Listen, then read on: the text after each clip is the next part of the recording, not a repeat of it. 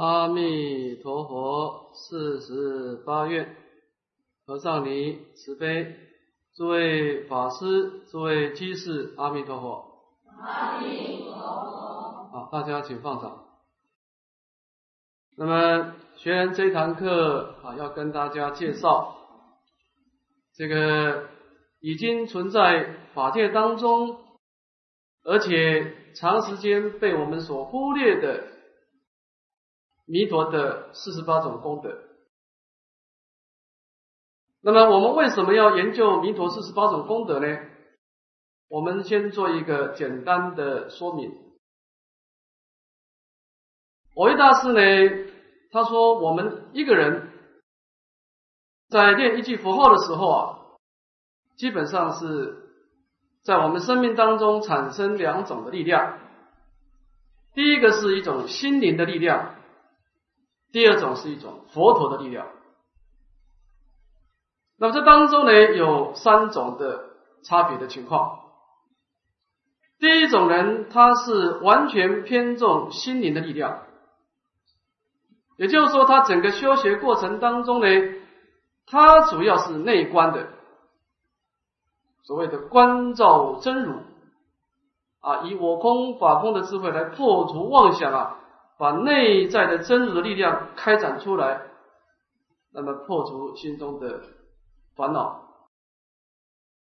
那么这种情况呢，古德给他一个评论说啊，说是入道多辛苦。也就是说，他整个修学过程当中，他深夜不礼拜佛陀，口业也不赞叹佛陀，意业当然也不观想佛陀。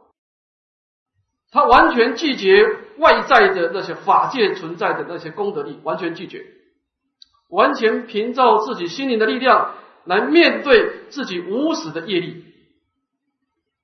当然，他的过程当中是非常的辛苦的啊，所以叫入道多辛苦啊。那么第二种人是完全把修学依靠佛陀的力量。那么这种当然也有过失了，因为你老是心外求法，到最后的结果事倍而功半。因为你心中的烦恼不能调伏，那么心中的妄想不能消灭，那么对于这种感应道交产生了一定的遮障。那么偶一大师说呢，真正的念佛人应该是自他不恶的，你自己产生一种心灵的力量来调伏烦恼。一方面呢，产生意念佛陀的力量，感应道交，帮你消除无始的业障，这个业力的力量不可以忽略的啊。所以心灵的力量来破除烦恼，佛陀的力量帮助消消除业障，这样子的自他不恶呢，那么是最圆满的一个方式啊。说藕益大师说啊，在自他不恶的当中呢，有一句话说啊。依理性记住庄严，依庄严前提理性。虽然我们心灵观一切法空，那么安住的我空法空的理性，但是不妨碍你呢记住庄严。你还是意念弥陀的功德，祈求佛力的加倍。那么虽然祈求佛力的加倍，依庄严还前提理性，又不障碍你内心的真空的理性。所以真空而妙有，妙有而真空。那么这种所谓的禅净双修啊，是我们在末法时代啊最适合的方式。那么当然，这个关键点就是说，你必须要很正确的知道阿弥陀佛的本愿是有哪些，否则你不能产生正确的意念，没办法。所以我们这堂课有两个重点，第一个。你要很正确的知道阿弥陀佛这个佛号，它背后有哪些力量在支持这个佛号？就是说，你念这句佛号的时候，到底启动了哪些力量？这个你要很清楚。修行最可怕的障碍就是遗失，因为你遗失，你就没办法升起真实的信心。啊，所以。你应该要在念佛之前，很正确的了解这句佛号是什么意思。它背后有四十八种力量，有哪些力量？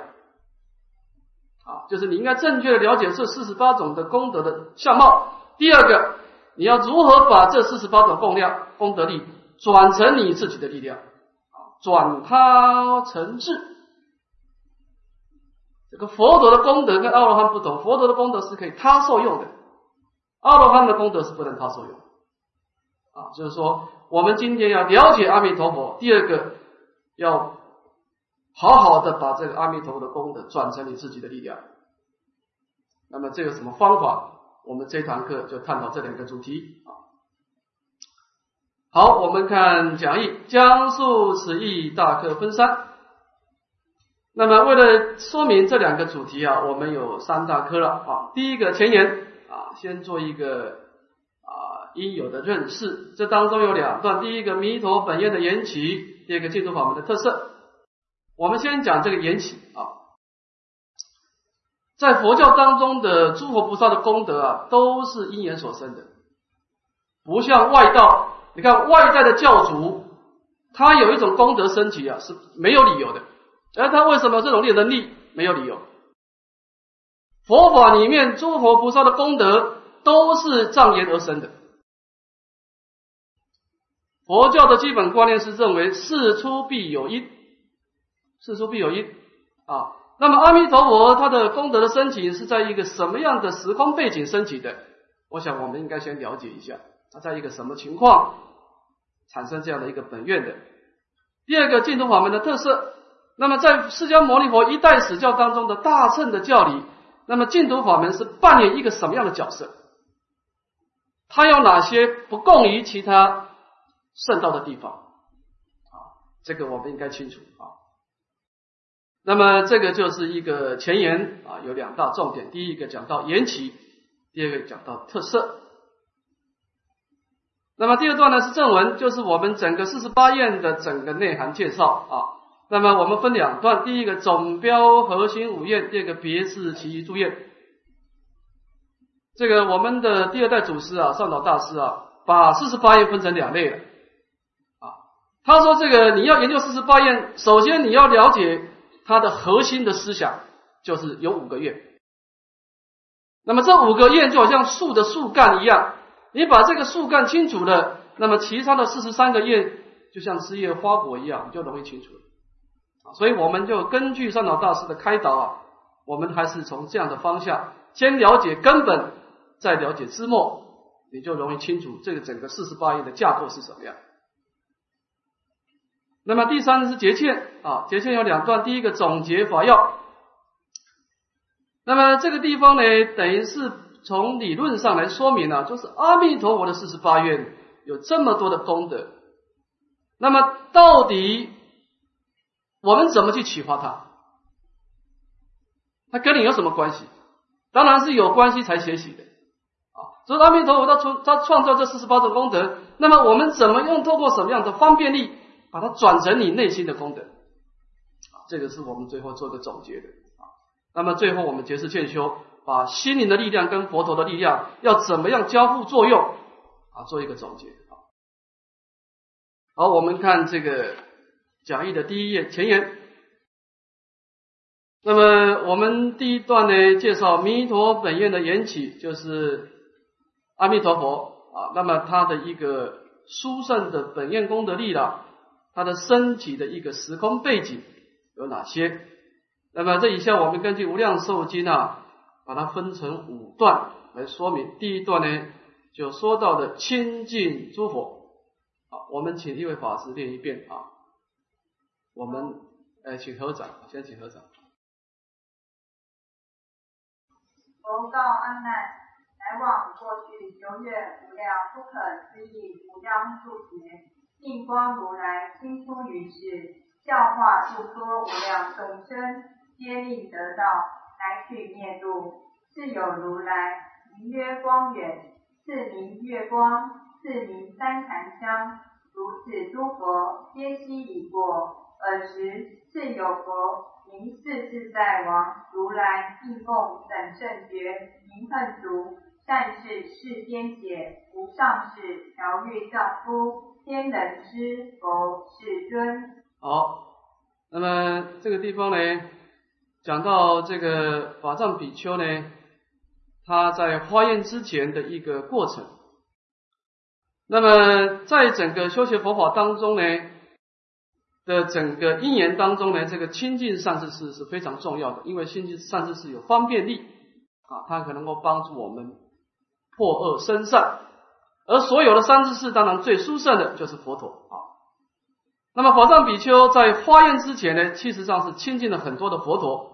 那么这个地方呢，古德是分成两段，第一段呢是说明他的一个久远的因缘，那么第二段是说明他亲近的因缘，他比较远跟比较近的因缘。我们先看远的因缘。佛告阿难，那么释迦牟尼佛告诉阿难说啊。在过去无量不可思议的阿僧集结当中呢，有一尊佛叫定光如来出现一世。那么佛陀为什么出世呢？这叫说明佛陀出世的目的啊，就是教化度脱无量众生，决定得度。佛陀的出世并不是显现他自己的神通啊，啊，显现自己的功德，而是为了利益众生而出世的。那么佛陀是用什么方便来教化众生呢？是用教化跟度脱两种的方便。那么佛陀对于善根没有成熟的众生呢，是施以这种善巧的教化。如果你善根没有成熟，一个初学者来到僧团，跟你讲道理也没有用，干什么？拜佛去啊！拜佛，那么嘴巴赞叹佛陀，那么内心观想佛陀。你像我们早晚课就是这样，为什么做早晚课呢？早晚课都是在赞叹佛陀、赞叹法、赞叹僧。那么为什么要这样呢？栽培善根，让你这个明了的心跟三宝啊关系慢慢慢慢的密切，慢慢的密切，就好像一个木材，先把它烘干，总有一天这个圣道的火就可以把它点燃。所以佛陀对于善根没有成熟的众生呢，是施以种种的方便来教化他。那么等到这个众生善根成熟了，佛陀呢就开始所谓的正直舍方便，但说无上道，讲道理给他听的，那么来度脱他，使令他善根成熟，乃至于脱落。啊，这个是佛陀这个度众生的方便。那么等到众生的善根成熟了，皆令得到心中产生心中的光明。那么这个时候，佛陀大事已办了，乃取灭度。佛陀在进入到涅槃的因缘当中。那么当然，这不是一尊佛，是有如来明月光眼，是有如来明月夜光，乃至于旃檀香。那么如此当中呢，在经典当中列出了五十三尊佛。这个都是过去的一个佛，那么这段等于是说明了法藏比丘在正式的发菩提心之前，他已经亲近了五十三尊佛啊，每天就在那个地方拜佛念佛，那么跟三宝啊不断的进法欣习啊，当中已经栽培了善根啊。等到了下一段，这个地方讲到久远的因缘，他过去的因缘啊。那么下一段就讲到这个非常重要，一尊佛对他影响特别大，也也可以说他善根成熟了。尔时是有佛名世世在往。那么经过这五十三尊佛的方便的善巧的度化以后呢，到了第五十四尊佛呢，这个世世在往佛啊。那么这个佛陀呢有十种的通号啊，如来应供等正觉明行足善智世间觉啊，这五个通号呢。是偏重在成就自利的功德，那么无上士调御丈夫天人师佛世尊呢，是偏重到利他的功德。这个这十种通号，我们讲其中两个，第一个明行足。那么佛陀的内心呢，有两种功德是具足的，一个是明，一个是行。佛陀的内心当中啊，他要活动的时候啊。是先产生光明再活动，他是有智慧判断，谋定而后动，这一点跟我们不太一样。你看我们做很多事情都是随情绪而动，随妄想而动，啊，心随妄转。那么这个明就是说，佛陀在行动之前是一直光明的，啊，由光明来引导的。那么这个明指的是佛陀心中的智慧，那这个行呢是佛陀的善行福德之量。那佛陀的内心当中记住的光明的智慧，又记住的善行的福德，所以叫做佛啊，明行主。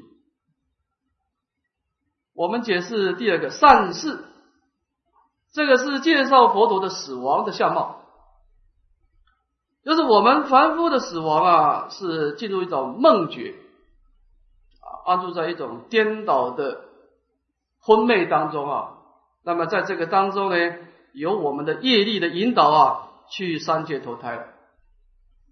所以我们是在颠倒妄想当中啊，进入死亡。那么佛陀的死亡呢，他的内心是怎么个相貌呢？是制度论上说呢，移诸三昧无量智慧中而去。那么佛陀到他的色身要败坏、要死亡的时候呢，他进入到一种三昧，进入到一种智慧当中呢，然后慢慢的消失过去。所以佛陀的死亡叫做善事，在三昧智慧当中呢，慢慢的消失。那么这个是佛陀的十种通号啊。那么这段经文呢，讲到了过去的诸佛的出世。那么在古德的注解当中呢，有一段这个注解啊，值得我们说明的啊，就是说为什么在法藏比丘花宴之前呢，要列出诸佛的出世呢？这当中有一层深意，就说明的大乘的根本思想，讲到的法身常住、佛佛道统的意思。你看我们这个。佛教跟外道的差别，外道的教主是独一无二的，你不能跟他说你有一天要变成上帝，不可能。啊，那么佛教呢，它的一个根本思想呢，是介入在一种所谓的心佛众生三无差别，一种平等性。而这样的一种亲近平等的法身呢，它不但是平等，而且它具足广大的力量。具足广大的力量，在这个美国有两个法师啊，一个叫横朝法师，一个叫横石法师，哈，诸位有人听过了哈。那么他出家以后呢，他就拜佛，但他不是在房间拜，他在外面拜佛，朝山啊，啊，三步一拜，那么感动很多美国人，很多美国人就去访问他说：“哎，你为什么有这么大的勇气呀？”在大太阳之下拜这个顶礼呢？问他勇气哪里来？那么这两位法师说：“他说，当你心灵当中你那么本洁的洁性被启发的时候，你会跟我一样啊，坚定的往佛陀的地方向走过去。当你的洁性被启发的时候，他的意思就是说啊，那你现在妄想打了很多。”烦恼很重，这都不是重点，因为这个是生灭性的，因为你的主人还没有被启发。现在我们不是说贼很多，其实这个贼很多不是重点，重点是你的主人翁还没有醒过来，其实这才是重点。啊，所以说呢，从大正的角度啊，是认为啊，达望本空，自身本有啊，这个地方有更深的意思，就是说，为什么佛陀会？一而再，再而三的出世呢？你看啊，定光如来往生以后，你看，接着光眼如来、夜光如来、旃檀香如来，一个一个佛出世。为什么佛教当中的佛会不断的出现呢？因为我们的觉性总有一天会被启发出来，那个时候没有任何一个妄想的力量能够抗拒这个本觉的力量，没有一个力量。而佛的出世在宇宙当中。永远不会断绝的，会不断的出世出下去。那么从这个诸佛的相续出世呢，有这么一层道理。那么当然这个地方也说明了佛教的根本思想啊，所谓的大乘的正性啊，这是我是未成之佛，诸佛是已成之佛，其体无别啊。那么从这段经文有这一层意思啊。我们看第二段的文法修学啊，啊，我们先把经文念一遍，大家请合掌。只有国王闻佛说法，心怀悦虑，寻发无上正真道理，替国君王，行作沙门，号曰法藏，高才永德，屡世超逸。好，那么我们前面讲到法身常处啊，是一个我们一个所谓一个。本觉的性德啊，那么这个性德当然要障言而生啊啊，我们看它是什么因缘，那么发起菩提心。那么当时有一个国家的国王呢，那么他听佛说法，心怀业意，他在偶然的机会当中呢，听到了世世在王佛的说法。当然这个地方说的法是说的大乘的微妙法门。啊，不是讲小乘，讲大乘啊。那么听了以后呢，内心非常的业意，非常的欢喜。一个人听法会产生欢喜啊，表示他明白这个道理啊。他从我空法空当中啊，观察他的内心啊，他得到一个很真实的觉悟啊。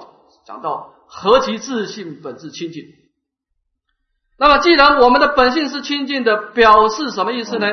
表示我们的烦恼是可以消灭的，表示无量的波罗蜜是可以成就的，就表示这个意思。所以讲什么叫清净呢？清净就是说呢，断恶修善，乃至于度众生，乃至于成佛啊，是有可能的。所以因为这样的一种性节呢，发了无上菩提心。这个无上菩提心呢，简单的讲就是上求佛道，下化众生。但是开出来呢，智德大师说呢，无上菩提心就是四弘誓愿。那么这个四弘誓愿的解读啊，有两种解读，因人而异。有一种的菩提心呢，是属于自身上的菩提心。自身上的菩提心，它是怎么练呢？它是先成就佛道无上誓愿成。然后才有所谓的啊，烦恼无尽之业断，法门无量誓愿学，然后众生无边誓愿度。所以这个自身上的菩萨，他言这个法界的时候，他是言佛道，甚深的佛道而花心。那你为什么要？你要成佛，你怎么办呢？你必须断烦恼，学法门度众生。他是以上求佛道来带动下化众生。这种人一般来说，从这样的花心啊，这种人他会先成就圣道，再成就福报。这个是自证上菩萨。这种人大部分有容易往生净土啊。那么第二种，在发四弘誓愿的时候啊，他在发四弘誓愿的时候啊，他是先发众生无边誓愿度，他言的是众生法界的苦。那么为了度众生怎么办呢？他只好。断烦恼，学法门，成佛道。这种人是悲真上菩萨，悲真上菩萨。所以这个菩提心有悲智两种的差别啊。那么总而言之，这个法藏比丘呢，听闻佛法，那么觉悟的真理，那种从真理的启动呢，发自内心的要上求下化啊。这个是说明他发菩提心的因缘啊。第二个，我们讲到他发了菩提心以后做些什么事呢？出家修道啊，所以他就放弃了国家，那么也放弃了王位，就做一个出家的沙门。那么他的法号叫做法藏，在古时候啊，他这个出家的名号啊，跟在家名号是一样的，他在家叫法藏，出家也叫法藏啊。那么高才永泽已是超逸。这个是讲到他出家以后的一个修学的相貌。这个高才永泽指的是他外在的道行，就是他有高超的智慧，那么有这个精进的修学的力量啊。那么以是超逸呢，是说明他内在的道心啊，内心当中啊，真实不为名利啊，一心一意的追求无上菩提啊。那么这个地方这段经文当中啊，值得我们注意的有一句话是非常重要的。他说：“闻佛说法，心怀业意，心花无上正正道义。那么这个地方，其实我们看一个人的缘起呀，你就知道这个人未来会有什么样的结果。诸法因缘生的，此生故彼生，此有故彼有。那么我们一般的菩提心有两种，一种是世俗菩提心，就是说他当初发菩提心的时候，依四言而发，依四项一言。你看阿难尊者在那个研究会上，他也说他发菩提心了，但是他菩提心没发多久就被摩登前里的这个魔咒啊破坏。那么他这个破坏以后，文殊菩萨把他抓回来呀。跪在佛前哭得很厉害，佛陀都没有先责备他，先反省，责备没有用，先反省为什么你今天发的菩提心你会退转呢？先反省出来，把问题找出来。后来是怎么样呢？原来一直找找过去呀，他开始回光返照，把他最初的根源呐找到了。原来他当初为什么发菩提心？他说我看到佛陀三十二相八十种好，所以我愿意修修学佛道，愿意出家。佛陀说这是生灭性。你为什么出家呢？你是看到我相好，那我要是我身上长一个疮，你就不修学了。因为你的菩提心是一直向好，而这个向好是怎么样？是变化。你的菩提心安立在一个变化的因缘上，这个非常危险。所以我们有时候反省一下，你的菩提心是安住在一个什么样的？立足点了，你这个你说哎，我菩提心花的很大，修很多善法。我要提醒诸位一个问题：你的房子是盖的很大很庄严，我要问你看看你的地基牢不牢固？你是不是盖在地震带？这个很重要。那么第二个菩提心就很坚固了，它依理性而发。他为什么发菩提心呢？他就是深知啊。这是我是未成之佛，诸佛是已成之佛而发菩提心。我发菩提心只有一个理由，因为我的心跟诸佛的心是平等的。发起，从他是他的菩提心是跟外在完全没有关系，说你怎么样，他怎么样，跟我都没有关系。他的菩提心从内心发出来，这个菩提心呢就非常坚固了。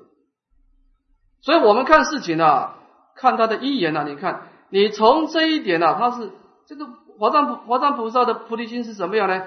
闻佛说法，心怀业意，行花无上正真道。这个菩提心是真实的，真实的菩提心了啊！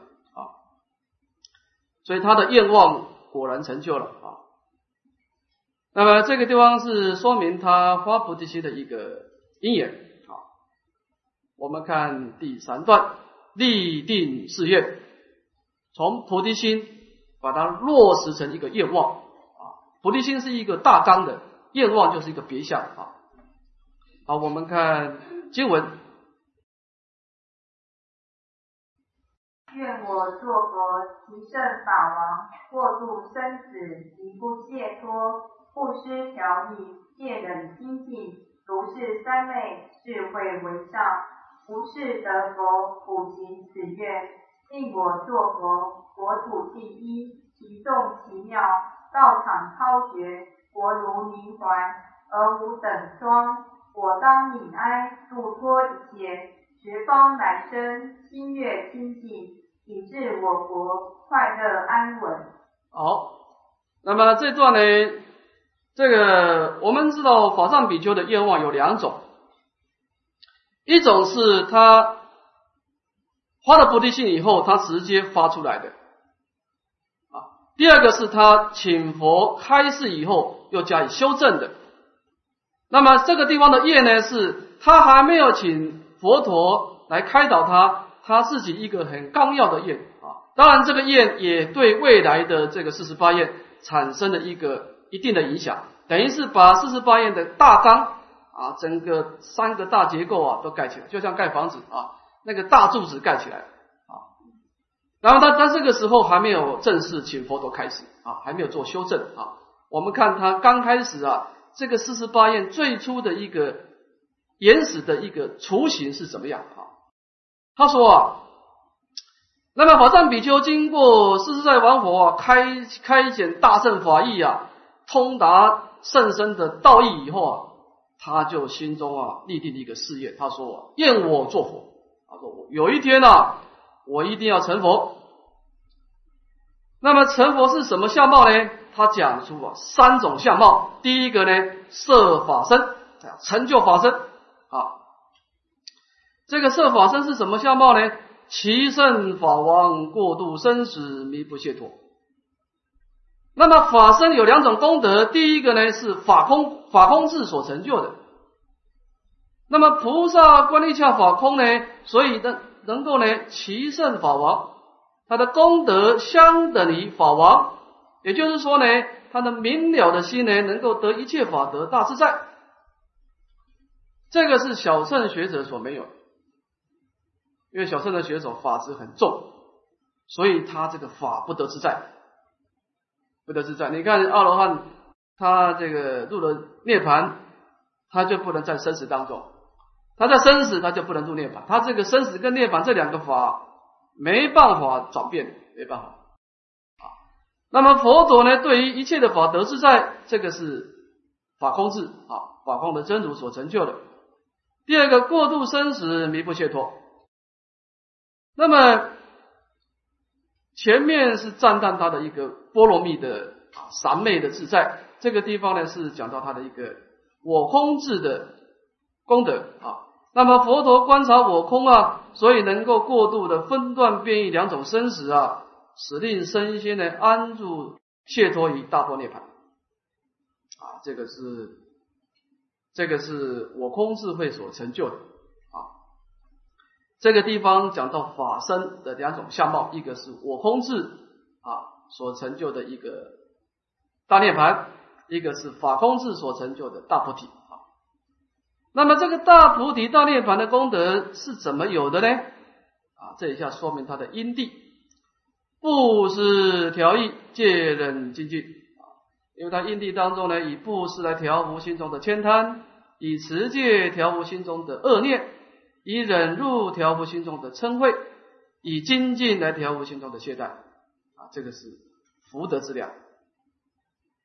如是三昧智慧为上，啊，以这个禅定调伏心中的乱妄想，以智慧调伏心中的颠倒，这个是智慧的质量。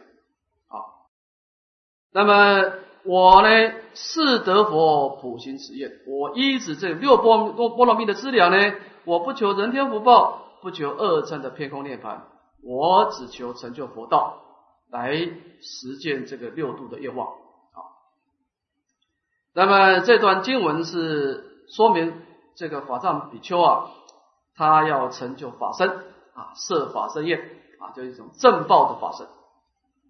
这下我们看第二段设净土啊，他的依报的净土，令我作佛国土第一。那么，当然，这个法身要一个依止的一个处所，就是我们讲净土。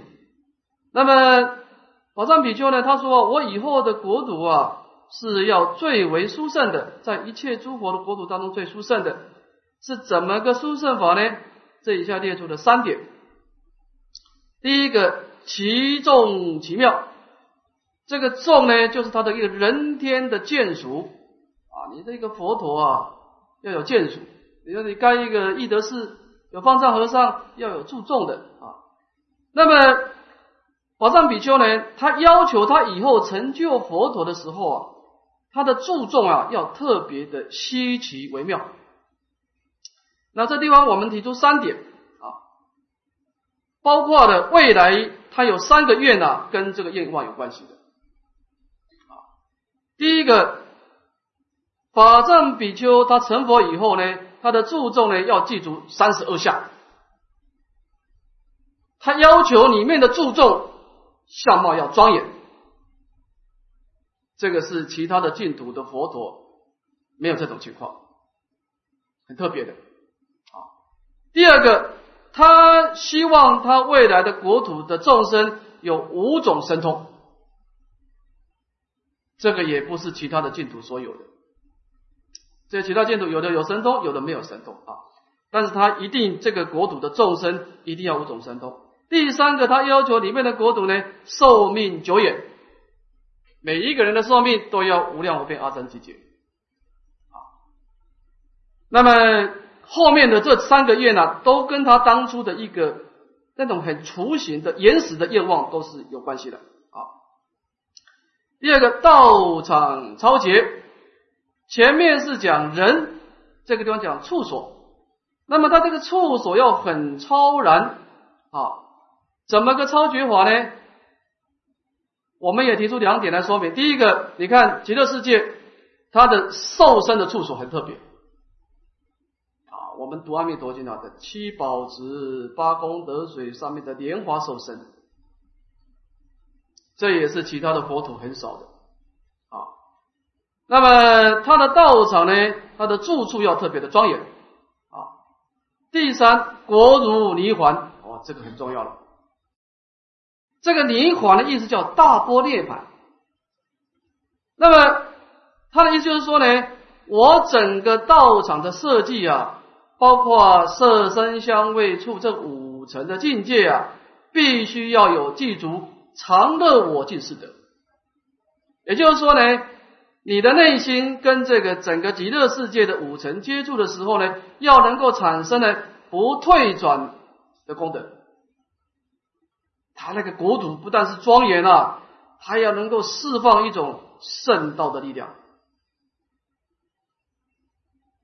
它不但是庄严，还必须有解脱的力量啊！而无等双啊！那么在其他的佛土当中是独一无二的。我在准备这段经文的时候，我在想，一个人的成就。跟他的志向是有关系的。你一个人的志向太磊落的人呐，你不可能有成就。你不管你说你一天拜多少佛、念多少佛都没有用，因为你的胸量狭小。你那个哈，我们讲气，你这个杯子那么小，你不断的倒水，你的杯子就这样子而已嘛。所以你看，今天阿弥陀佛能够被十方诸佛公认。十方三世佛，阿弥陀第一。你看他在因地的时候，他的花乐愿就与众不同。你看了，令我着佛国土第一，他就有这种高超的理想啊。当然，他这个时候只是一个很粗批的一个心中的想法，还没有经过世世在往往的指导。但是你也可以看得出来，这个人就像唱功师傅说，他个人的性格是这种个性。一个人的性格决定一个人的结果了。你说你一天拜一百拜，他也拜一百拜，诸位你知道结果会一样吗？不一样，对，因为你为什么拜呢？你不是身体去拜，你的心不同嘛。他的心是这种心量，你是这个心量，怎么同样一百拜加心加那不一样嘛？心为业主。我告诉大家，我在佛学院呢带了一百多个学生，我我得到一个结论：一个人胸量要大。你的功德才能够大。你胸量不大，你整个格局都不会大，所有的都不会大。啊，这个地方很重要啊。那么这个地方讲到他的一个色净土业啊。第三个，这个第三个跟我们有关系的，这么庄严的法身，这么庄严的净土，是谁可以去啊？这个对我们个关系密切的，叫色众生业。我当悯爱度脱一切。那么，我今天创造一个这么漂亮、这么庄严的道场，到底是哪些注重可以来住呢？我应该以大悲心来哀悯啊，来度脱一切的圣位的菩萨，乃至于凡位的菩萨，一切的就是十方的发菩提心的菩萨都可以来。那么他们来的一个标准是什么呢？啊，往生的正因呢？十方来生，心业清净。那么这些十方的众生要来受生呢，必须记住两个条件：第一个，心业，你内心当中要有一种好药心来愿生我国；第二个，你临终要保持十念的相续的清净。我们讲往生的最低标准，十念往生。好，就是。你今天能够以一种清净的信念，然后临终来意念佛陀的名号，相续的十念啊，这是一个往生的标准。那么往生以后呢，以致我国快乐安稳。那么来到我我的国家呢，你的内心啊有两种功德，第一个快乐啊，极乐世界啊，极乐世界，你到你到极乐世界，你的心情跟在这个娑婆世界不一样啊。我们在娑婆世界啊，那是苦乐忧喜舍，五味杂陈，酸甜苦辣都有。到了极乐世界，你的内心世界只有一种情况：我有众苦，但受诸乐。啊那么在安乐当中呢，更重要是内心安稳。这个地方安稳是指的是一种解脱的力量，圣道。我们今天的快乐啊，是不安稳的。哎，你吃一个饭吃的很好吃，很快乐，这个不安稳，因为那是五欲乐。但是你在极乐世界的快乐是有圣道的力量，所以安稳啊。那么这个地方等于是把阿弥陀佛一个花宴的一个雏形标出来。好，我们休息十分钟啊。